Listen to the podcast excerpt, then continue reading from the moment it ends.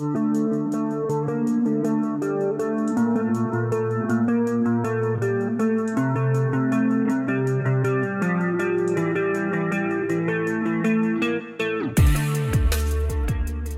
aí, juventude, tudo tranquilo? Belezinha? Jovem, se é a análise de obra literária que você quer, então é a análise de obra literária que você vai encontrar aqui. Hoje, com o livro Angústia, do autor Graciliano Ramos. Vamos dar uma olhada no que esse livro tem para dizer pra gente.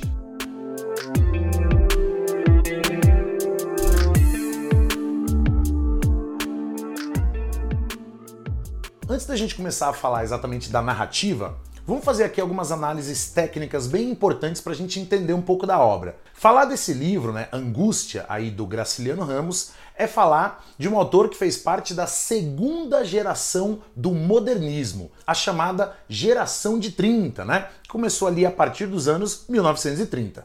Esse livro foi publicado especificamente em 1936 e é interessante lembrar que quando esse livro foi publicado, o Graciliano Ramos estava preso. Não esqueça que os anos 1930 foram marcados por uma política extremamente dura, austera pra caramba, por parte do então presidente GV, o Getúlio Vargas. A gente está falando de um período marcado pelo chamado Estado Novo, uma ditadura varguista que foi imposta ali e foi muito dura com os perseguidos, com as pessoas que discordavam, enfim, toda essa história que você com certeza já estudou aí. Então, esse é o contexto em torno desse livro aí. Esse livro se passa em Alagoas, beleza? No estado de Alagoas, especificamente na cidade de Maceió.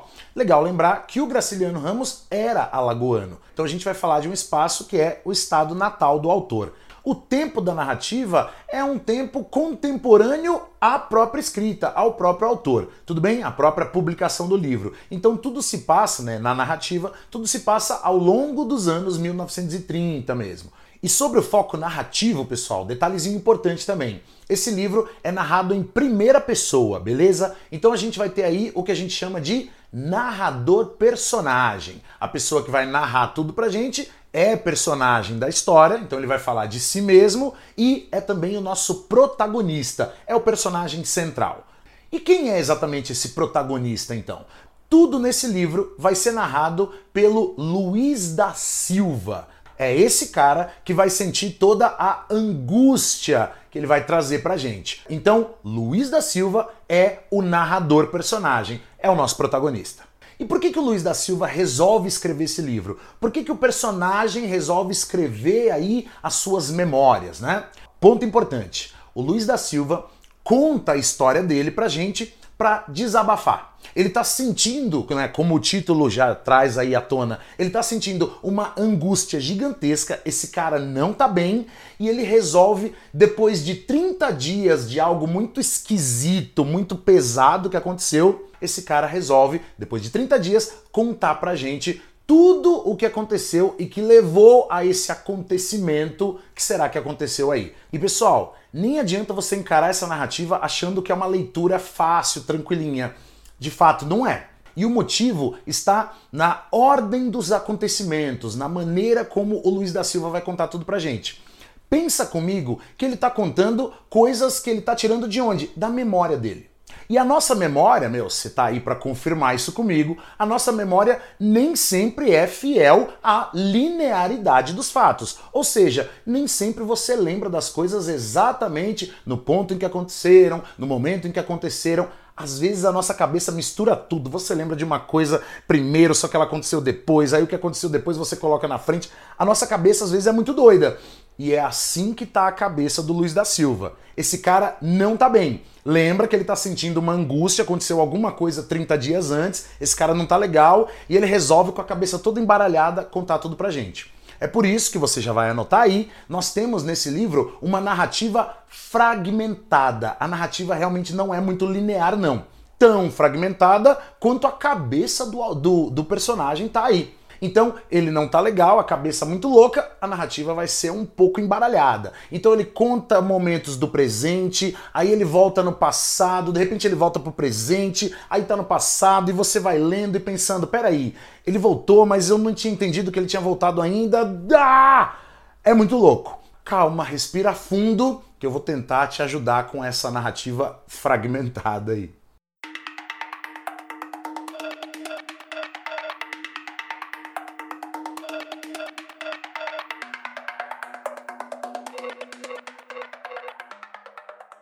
Da Silva é um funcionário público que trabalha ali mesmo em Maceió, estado de Alagoas, como já tinha adiantado aí. Ele tá falando do presente dele, né? Ele é um cara assim, super decepcionado com a vida. Pensa num cara que, meu, um cara amargo, desgostoso. Esse cara não tá bem. Aí a gente já tem uma, uma crítica que é típica lá dos autores da segunda geração é, do modernismo, né? Os autores da chamada geração também regionalista, né? Lembra dos romances regionalistas lá dessa segunda geração modernista. Então a gente tinha narrativas muito críticas, né? Criticavam muito o meio, o espaço e esse personagem né, nas falas dele, na relação dele com tudo ao redor, ele já coloca essa crítica. Então esse cara tá desgostoso, ele não tá muito legal não. Mas ao mesmo tempo em que você está no presente da narrativa, lembra da narrativa fragmentada, ele começa a voltar no passado e aí ele fala um pouco a respeito da história da família. E aí a gente tem um ponto interessante. Por quê? Esse cara tinha um avô, né? Isso quando ele era lá criança, beleza? Ele tinha um avô chamado Trajano. O Trajano, pessoal, era um dono de fazenda, então pensa num fazendeiro, só que já meio decadente, então a fazenda não estava legal e tal. Então o avô dele, né, já tinha sido poderoso, mas estava num momento meio zoado. E aí ele fala também a respeito do pai dele, né, o filho do Trajano, pai do nosso protagonista, o Camilo. O Camilo, um carinha que nasceu já nesse momento de decadência, a fazenda não estava legal e tal. E aí, na sequência, vem o nosso protagonista, né, nessa relação avô-pai, e aí depois o protagonista, o Luiz da Silva. Ele já nasce, pessoal, num contexto de total decadência. Então ele foi criança num momento em que, meu, a situação já não estava legal. E ainda quando ele era muito jovem, ele vai ficar órfão. O Luiz da Silva perde ali a sua família, o pai dele morre, o avô se ausenta, ele perde todo mundo e a infância, a adolescência dele não vai ser muito fácil não. Ele vai crescer ali nas ruas ali, né, é de Maceió, nas ruas do estado de Alagoas, e ele vai viver de favor, ele vai dormir na rua muitas vezes. Então, os primeiros momentos de vida desse cara aí não são nada fáceis. Você tá percebendo que a vida dele já é meio dura. Será que é isso que causa toda a angústia? Daqui a pouco a gente vai ver. Fato é, pessoal, que a vida é extremamente dura para o Luiz da Silva. Ele vai crescendo desse jeito aí que eu te falei, né? De, vivendo de favores, dormindo muitas vezes na rua. Mas a vida vai passando, ele vai melhorando um pouquinho e ele consegue uma verdadeira proeza, dada a condição de vida dele. Ele consegue passar num concurso público e passa a trabalhar na diretoria do Tesouro de Maceió mesmo, lá no estado de Alagoas. Só que aí a vida melhora um pouquinho, mas ele não ganha bem também. Então ele passa a ganhar o suficiente assim para ter uma casinha meio zoada, para não morrer de fome. Inclusive, aí tem algo importante. Ele passa a ter, digamos, uma renda extra escrevendo artigos e às vezes até poemas e vendendo. Aqui é bem interessante porque nesse ponto a gente tem uma espécie de metalinguagem no livro. Lembra lá, metalinguagem, quando você tem uma linguagem trazendo à tona, né, abordando a própria linguagem. E aqui o que, que a gente tem? A gente tem uma obra literária falando a respeito do que é vender literatura. Porque muitas vezes ele, para complementar a renda, como eu disse, ele vendia alguns poemas, né? Ele gostava da escrita e ele vendia também alguns artigos que ele escrevia para alguns jornalecos aí e tal. Então a gente está falando desse caráter comercial da escrita dentro de uma obra literária que tem um viés comercial também, não é verdade? Então a gente tem aqui uma metalinguagem bastante interessante.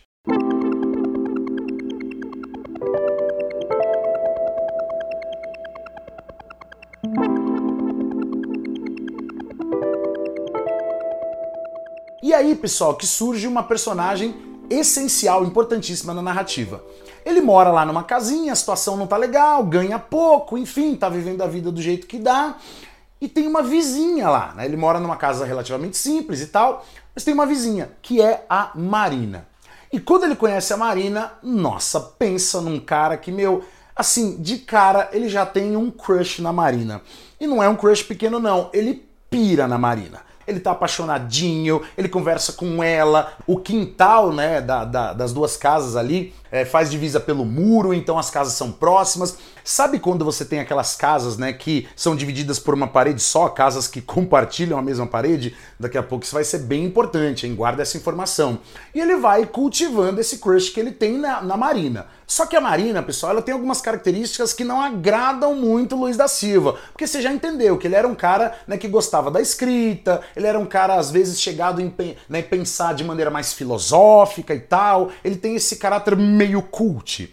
A Marina não, cara. Pensa numa mina que era marcada pela superficialidade, ela era extremamente chegada no dinheiro, ela era fútil pra caramba, uma pessoa meio vazia, e ela mesma não fazia muita questão de esconder isso, né? Ela estava ligada é, na, na vida confortável, né? Se puder me trazer conforto, beleza, mesmo que seja fútil. Apesar dessas características da Marina, lembra que ele tinha um crush gigante nela. Então ele fica em algum momento até entre essas duas coisas, né? Eu gosto dela, mas ela é meio vazia. Ah, mas quer saber? Não pega nada. Eu vou ficar com essa mina aí porque eu tô apaixonado. E ele vai lá, conversa com ela. Ele não é um cara sedutor, ele não tem essa facilidade, esse traquejo de trocar ideia, mas aos poucos ele vai conquistando a Marina e enfim, eles começam a namorar. E aí já começam os problemas. Por quê? Eles vão namorando, né? Ele dá um jeito de se aproximar dos pais dela e tal. Como ele era um cara ali meio cult, querendo ser todo correto e tudo mais, ele já quer logo o quê? Conhecer a família dela, né? Os pais dela, e ele quer casar. E ele pede a Marina em casamento, ela aceita, legal, que maravilha, vamos casar, olha que coisa linda. Só que é o seguinte, a Marina curtia o que mesmo? Luxo, conforto, bens, e ela começa a exigir muitas coisas em relação ao casamento. Meu, pensa num cara que não tinha grana pro casamento que a Marina queria. Ele era um funcionário público que ganhava pouco. E ela vai exigindo, ele começa até a pegar grana emprestada. É muito louco. Tem uma cena lá que ele pega grana emprestada com um judeu que é, é se sente meio envergonhado de cobrá-lo e tal. Ele vai fazendo várias dívidas e vai entrando assim no buraco mesmo nas dívidas para agradar a Marina e poder dar para ela um casamento luxuoso. Mas essa situação começa a pesar pro lado dele. É aí, pessoal, que aparece um outro personagem também essencial para a narrativa chamado Julião Tavares. Quem é o Julião Tavares? Pensa num cara que é descrito pelo nosso narrador, ele é descrito como um cara gordão e vermelho. Tá? Então você consegue imaginar mais ou menos esse cara aí. E pensa num cara mala. O Julião Tavares, na verdade, é o extremo oposto do nosso protagonista, do Luiz. Era um cara super sedutor, tinha traquejo com as mulheres, jogava aquele lero e papapá, era mala pra caramba e tal. No primeiro momento eles não se deram muito bem, não. O Julião Tavares até tentou se aproximar, eles se conhecem ali numa espécie de feira literária que o Luiz gostava de frequentar, eles se conhecem ali, e o Julião até tenta uma amizade, mas no primeiro momento o Luiz não curte esse cara, fala, mas esse cara é um mala, não curti esse cara aí não. Num belo dia, pra azedar tudo de vez, o Luiz tá chegando ali na casa dele, lembra que ele era vizinho da Marina, tá chegando na casa dele e vê a Marina e o Julião conversando ali na frente da casa. O que estava acontecendo exatamente? Na verdade, nada. Só que aqui a gente já tem um personagem que não estava bem, ele estava todo estressado por causa do negócio da grana. Enfim, bate a insegurança e ele arruma a maior briga com a Marina. Ele fala, é, joga as contas do casamento na cara dela. Eu tô me matando de trabalhar, tô fazendo dívida para te dar o casamento que você quer e você faz isso e tal. E aí o cara ali numa neurose absurda dá essa treta e é claro que eles vão terminar o namoro barra quase casamento deles aí. Bom, pessoal, depois disso tudo você já está imaginando aí, né? Vai acontecer mesmo isso que você imaginou.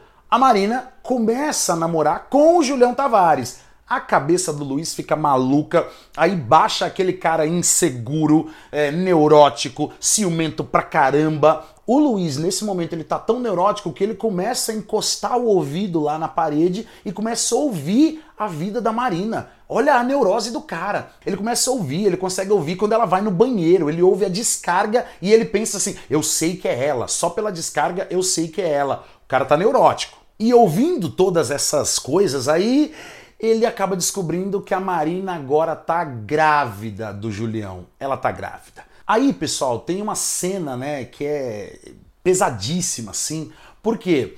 Num belo dia, lembra que o Luiz está todo neurótico, ele resolve meio que seguir a Marina. Né? Ela sai um dia de casa, ele vai seguindo e ele entende, né? Ele percebe que a Marina, ela entra na casa ali de uma mulher que era conhecida ali por fazer abortos, cara. Quando a Marina sai da casa, ele entende que ela havia feito o aborto. Imagina o quanto a Marina, depois de ter realizado esse aborto, não devia estar tá fragilizada, cara. Pensa nisso. Mas o Luiz, meu, de uma maneira toda torpe, o cara age assim como um verdadeiro trouxa, velho. Pensa num cara trouxão. Ele aborda a Marina na rua, logo após ela ter realizado aí o aborto e tal, toda fragilizada, e ele começa a xingá-la. Meu, é muito palavrão. Você é isso, filha daquilo, vai tomar naquilo, você é uma e vai e xinga e ela não retruca, ela só engole seco, vai para casa ali e ele vai o tempo todo atrás xingando, xingando, e ele não pega leve nos xingamentos. Mano, pensa num cara trouxa, velho. Dias depois, para acabar mesmo com o esquema, ele ainda descobre que o Julião já tinha largado a Marina e já tava com outra mina. Véio. Aí ele já tava estressado com a Marina, ele fica louco da vida com o Julião e é aí que a gente vai para o momento crucial e, e que vai deixar claro o porquê do título do livro.